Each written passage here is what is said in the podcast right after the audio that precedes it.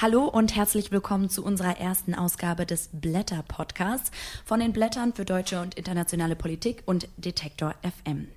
Mein Name ist Helena Schmidt und wir sind hier heute in der Berliner Redaktion der Blätter für deutsche und internationale Politik. Und ich bin nicht allein. Mit mir sitzen Janette Mengel und Daniel Leisegang im Raum, zwei Mitglieder der fünfköpfigen Redaktion. Hallo. Hallo. Hallo. Annette Mengel, du kommst aus Berlin, hast Politikwissenschaft und Germanistik in Potsdam studiert, bist mhm. seit 2002 Teil der Redaktion und wenige Jahre später dann auch schon Geschäftsführerin der Verlagsgesellschaft geworden. Ja, genau. 2002 habe ich in Bonn damals noch bei den Blättern angefangen und zum Ende des Jahres 2003 sind die Blätter nach Berlin umgezogen äh, mit dem Kollegen Albrecht von Lucke. Und ja, wenig später, 2005, habe ich auch die Geschäftsführung übernommen. Aber auch gleichgewichtig im Mitglied der Redaktion mit äh, Schwerpunktthemen Feminismus, Frauen, Sozialpolitik, Gesundheitspolitik und nicht zuletzt Rechtsextremismus. Ich habe äh, meine Magisterarbeit zum Aufstand der Anständigen 2000 und was äh, sozusagen daraus geworden ist, äh, geschrieben in Potsdam. Und äh, es macht mich schon sehr nervös, dass das jetzt wieder so ein virulentes Thema ist und man eigentlich dieselben Debatten nochmal führt, die man schon 2000 2006 geführt hat. Daniel Leisegang, du bist 2005 zu den Blättern gestoßen. Du hast Politikwissenschaft, Philosophie und Germanistik studiert und du bist hier sozusagen der Mann fürs Digitale? Das stimmt. Ich habe in Frankfurt äh, studiert, habe dann ein Praktikum bei den Blättern gemacht und just in dem Jahr, wo, wo Annette äh, Geschäftsführerin äh, wurde und bin dann praktisch von der Uni direkt zu den Blättern gekommen. Ich habe ähm, damals an der Uni schon viel Politik, aber auch, auch viel mit Medien gemacht, weil ich es immer wichtig fand, dass Medien ein Teil dessen sind, was Politik vermittelt, was überhaupt Menschen ins Gespräch bringt. Eben nicht nur das Aufeinandertreffen, sondern auch das Argumentieren, das Darstellen und das eben auch in verständlichen Texten. Das fand ich immer sehr wichtig und dazu gehörte auch gewissermaßen ja, ein Marketingaspekt, also eine, eine Botschaft, eine Form der Kontroverse ähm, unter die, die Menschen zu bringen, unter die Interessierten. Und das habe ich bei den Blättern dann fortgesetzt. Ich bin also demnach für die, für die Werbung zuständig, aber eben auch wie nett für die Redaktion. Und das ist halt in so einem kleinen Verlag auch gar nicht so ungewöhnlich, dass man in Personalunion die Dinge ähm, gemeinsam macht und es da Überschneidungen gibt. Insofern, ähm, ja, ist das eben Teil des Teams, ähm, auch für Verlag wie für Redaktion zuständig zu sein. Hiermit gibt es die Blätter jetzt nicht mehr nur schriftlich, sondern monatlich mit jeder neuen Ausgabe erscheint ein neuer Podcast, in der wir ausgewählte Themen besprechen und auch Einblicke darüber hinaus ermöglichen. Aber kommen wir erstmal dazu, was genau die Blätter sind und wer dahinter steht. Vor gut 60 Jahren ist die erste Ausgabe der Blätter für deutsche und internationale Politik erschienen. Wir benutzen jetzt hier die gängige Kurzform, die Blätter, einfacher zum Zuhören. Damals wurde eure erste Ausgabe getitelt mit Aus Sorge um Deutschland. Heute, das schreibt ihr selber, könnte es heißen Aus Sorge um die Demokratie und zwar in Europa und darüber hinaus. Deshalb ist auch eine der großen Fragen, denen sich eure Zeitschrift widmet, wie ist die Demokratie noch zu retten? Die Blätter, die verstehen sich als Forum für politische Diskussion.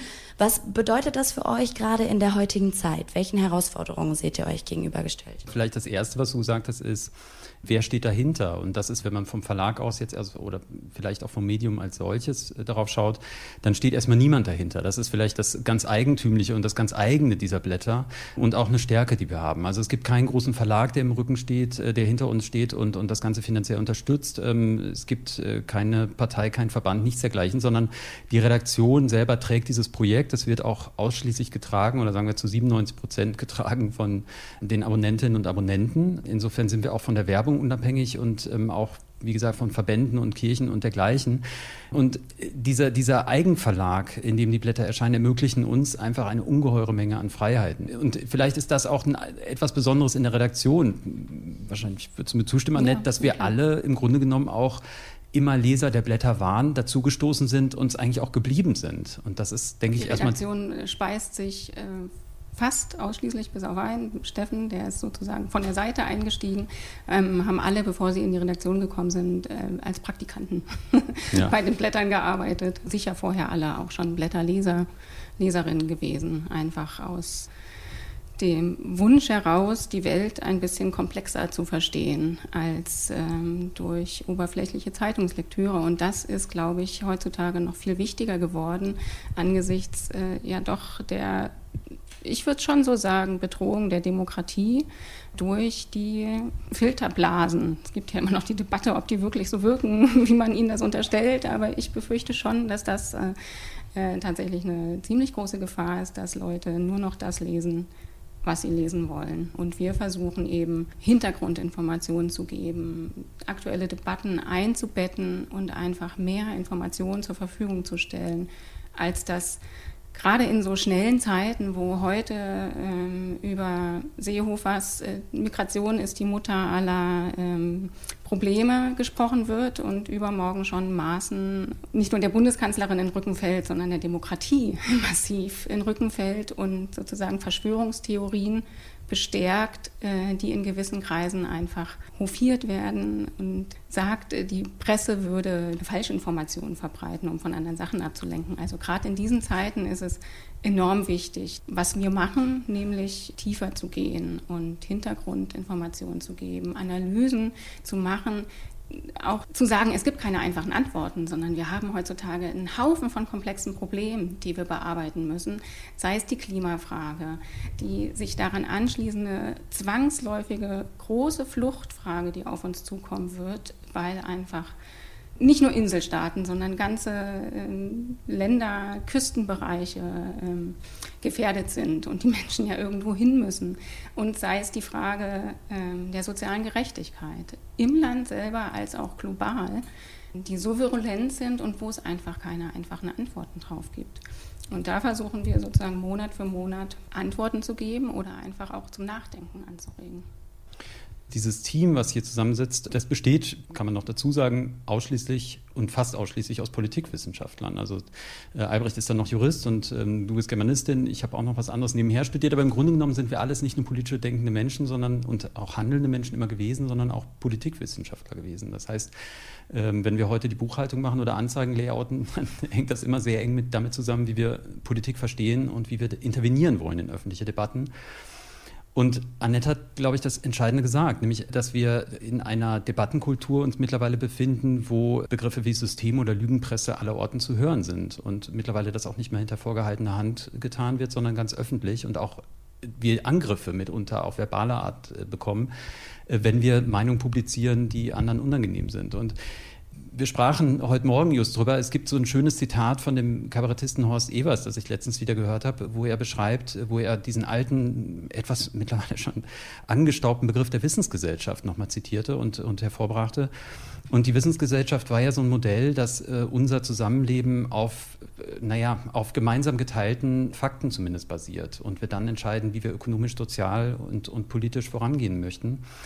Und er sagte, damals gab es schon diesen schlechten Satz oder schwierigen Satz, den man, den man nicht so ohne weiteres verstand oder akzeptieren konnte, nämlich ich glaube nur, was ich sehe. Und mittlerweile haben wir diesen Schwenk getan, äh, gesamtgesellschaftlich, dass, dass zumindest der Diskurs sehr dominiert wird von Leuten, die sagen, ich sehe nur, was ich glaube.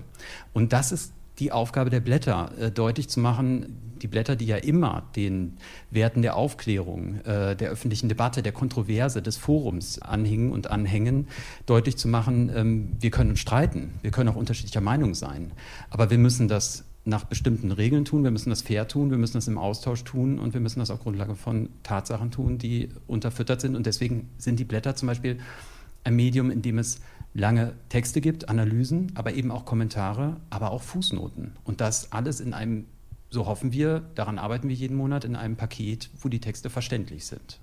Ihr habt es gerade gesagt, es ist jetzt eine schwierige Zeit auch für eine politische Zeitschrift. Es gibt viele Herausforderungen.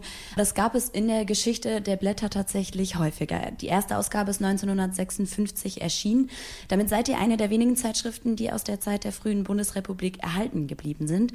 Die Blätter sind heute die größte politisch-wissenschaftliche Monatszeitschrift im deutschen Sprachraum. Monat für Monat kommentieren und analysieren bei euch Autorinnen und Autoren auf 128 Seiten das politische Geschehen hier in Deutschland, aber auch in der Welt. Dabei habt ihr es gerade schon gesagt, ihr seid ökonomisch und politisch vollkommen unabhängig. Wir sitzen jetzt hier bei euch in der Redaktion. Vielleicht könnt ihr mal beschreiben, wie arbeitet ihr und wie ist eure Redaktion hier eigentlich strukturiert? Ja, wir arbeiten zu fünft. In der Redaktion selber sind wir alle auf quasi einer Ebene, gibt kein, keine Chefredakteurin, keinen Chefredakteur. Und wir gucken einfach gemeinsam, was sind gerade die aktuell anstehenden Themen. Ähm, wozu müssen wir Hintergrundinformationen liefern? Was müssen wir, was sollten wir kommentierend begleiten? und versuchen da auch den Blick zu weiten auf Themen, die vielleicht aktuell jetzt gerade gar nicht so im Fokus stehen. Also wir versuchen eine gute Mischung hinzukriegen zwischen den Debatten, die aktuell laufen und dem, worüber sollte die Welt eigentlich noch reden. Und äh, das ist vielleicht in mehrerlei Hinsicht ein Privileg, kann man sagen. Also das Privileg ist ja nicht nur die eigene Unabhängigkeit, die wir haben, dass uns niemand reinredet gewissermaßen. Also bei einigen Medien ist es ja so, dass dann ähm, der Herausgeber reinkommt, eine Zigarette anzündet, ein bisschen in den Raum pafft und sagt, was passieren muss. Ähm, das ist bei uns Gott sei Dank nicht so. Wir treffen uns zum Beispiel mit, mit den Herausgeberinnen und Herausgebern einmal im Jahr, haben dort eine große Konferenz hier in Berlin, wo wir uns besprechen. Und da spielen die großen Fragen eine Rolle. Und das ist vielleicht das zweite Privileg, dass man auch wenn die Schlagzahl sich deutlich erhöht hat in den letzten Jahren, dass wir aber immer noch ähm, relativ ausgeruht einmal im Monat erscheinen, uns die großen Themen, die großen Fragen vornehmen können, aber gleichzeitig auch wieder merken, ähm, so ein Thema wie Chemnitz Anfang des Monats, das ist hier nicht nur Thema, das fällt gewissermaßen durch die Tür. Das ist ein Riesenbrocken, damit beschäftigt man sich, darüber diskutieren wir sehr viel. Und dann haben wir das ist vielleicht auch ein Privileg. Wir haben vor allen Dingen Kommentare und Analysen im Heft selber, jeweils acht Stück, wo wir in der Regel, wo wir das Ganze bespiegeln können, was im Monat passiert ist, sodass man, und so ist unsere Hoffnung, am Ende dem Leser, der Leserin 128 Seiten auf den Tisch legen kann, wo eben alles drin ist, was in dem Monat und das ganz entscheidend tatsächlich Relevanz hat. Dabei fahrt ihr ja keine klare Linie, sondern ihr wollt eine breite Debatte darstellen. Wie gelingt euch das und wie, wie führt ihr so eine Diskussion innerhalb? Im Grunde genommen, was die Blätter immer ausgezeichnet hat und weshalb ich übrigens auch als Student angefangen habe, sie zu lesen, war, dass sie äh, keine Scheuklappen aufhaben dass sie eine gewisse Spannbreite von Texten abbilden, von Meinungen abbilden. Ähm, und das ist ähm, natürlich in einem gewissen politischen Spektrum. Die Blätter sind eine linksliberale Stimme, so kann man es, glaube ich, sagen. Das bedeutet aber eben, dass wir ähm, nicht nur Autoren haben, die dieses gesamte Spektrum abdecken. Und das reicht von ja, von Rot-Rot-Grün, mitunter auch Stimmen aus der radikalen Linken, aber eben auch zum Teil liberale, konservative Stimmen. Wer was zu sagen hat, findet in den Blättern seinen Platz und ihren Platz. Das ist, es, es hängt davon ab, wie gut die These und die Argumente sind, erstmal ganz schlicht. Das ist eben auch der Grund, warum wir diesen Podcast machen. Es geht letztlich auch immer darum, Debatten anzustoßen, was uns als Kleinblatt nicht immer gelingt, aber dann doch mitzuführen, konstruktiv mitzuführen, zu intervenieren und nach draußen zu kommen. Da ist eine ungeheure äh, Neugier, ähm, da ist ein Unbehagen, da ist ein Interesse, nach vorne weiterzukommen, neue Fragen aufzutun und, und Lösungen zu entdecken für die großen Probleme, vor denen wir stehen. Da hoffen wir zumindest einen kleinen Beitrag zu, zu leisten. Ich würde kurz nochmal auf die Beschreibung zurückkommen. Also aus den frühen Jahren stammt der Spruch von Karl Barth, den wir immer noch sehr gerne verwenden. Die Blätter sind eine Insel der Vernunft in einem Meer von Unsinn. Ähm, das behaupten jetzt zwar ganz inzwischen viele. Ist ja auch etwas anmaßend. das stimmt. Trotzdem verwenden wir den gern. Und ein zweiter Spruch aber auch, der ähm, nicht ganz so alt ist, ähm, aber lange Zeit äh, von den Blättern geprägt wurde, genutzt wurde, bis er auch vom RCDS, dem Ring christlich-demokratischer Studentenverband wurde, war entschieden demokratisch. Es gibt äh, Grundfesten, an denen wollen wir nicht rütteln. Dazu gehört ja, Demokratie, Menschenrechte, Toleranz, äh, ein solidarisches Miteinander. Ja, und dazu gehört dann auch beispielsweise eine Frage zu stellen, die lange nicht gestellt wurde. Wie lässt sich ein Kapitalismus einhegen und welche Alternativen gibt es zu einer Wirtschaftsform, die gerade auch die Demokratie bedroht? Und ich glaube, das ist genau der Punkt, wo sich das Liberale mit dem Linken auch berührt. Ihr habt ihn gerade angesprochen, euren großen Herausgeberkreis, den ihr habt. Dazu gehören auch große Namen. Jürgen Habermas ist dabei.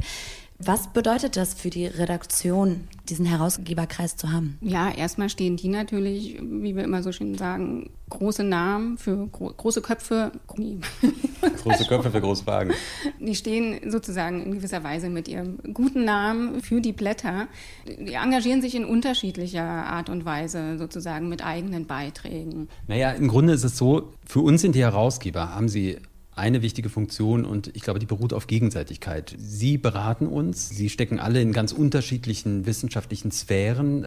Hans-Jürgen Urban ist im Vorstand der IG Metall, ähm, Jürgen Habermas, du nanntest ihn, ist, ist einer der, der, der größten Sozialphilosophen der Bundesrepublik und Katayun Amirpour ist eine Migration- und Islamforscherin. Für uns ist das erstmal eine großartige Unterstützung für die redaktionelle Arbeit und eine große Inspiration. Und im, im äh, Gegenzug können wir dann mit diesen Namen gewissermaßen auch werben. Wann und wie ist euch dann die Idee gekommen, daraus aus den Blättern, die es schon gibt, einen Podcast zu machen, der begleitend dazu veröffentlicht wird? Naja, was mich immer interessiert hat von, von äh, von Kindbein an hätte ich fast gesagt, aber seitdem ich Politik mache oder politisch denke, war für mich die Idee immer spannend, wie erreicht man eigentlich Leute, die sich für diese Fragen in, sagen wir mal, gar nicht so klarer Weise interessieren, aber die ein Unbehagen spüren oder die politisch schon äh, auf der anderen Seite eine sehr akzentuierte Meinung haben und, und festgelegte Meinung haben, wie kann man sich mit denen streiten?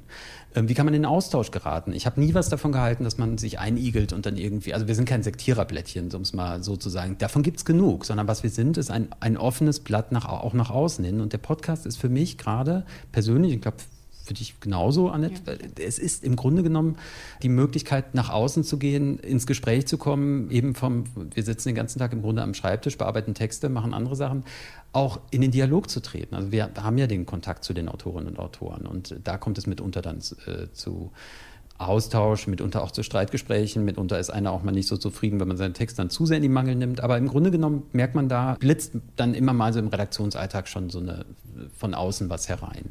Und dann äh, geht man auf Konferenzen, man sitzt selber auf Podien, man führt Gespräche und man merkt plötzlich, da steckt viel mehr. Man kann da was reinholen, aber eben auch wieder was rausgeben. Und das ist das Ziel, was wir mit diesem Podcast haben. Austausch. Und genau das erwartet uns. Austausch, spannende Interviews nochmal, Artikel, bei denen wir die Hintergründe noch tiefer beleuchten, Diskussionen innerhalb der Redaktion, die wir wiedergeben. All das wird kommen mit der ersten Ausgabe. Die erscheint mit der Oktoberausgabe der Blätter für deutsche und internationale Politik zu Beginn des Oktobers. Alle Folgen könnt ihr dann auf detektor.fm hören, sowie über Apple Podcasts, Google Podcasts, dieser und bei Spotify. Wir hören uns dann wieder Anfang Oktober. Ich freue mich drauf. Tschüss. Tschüss.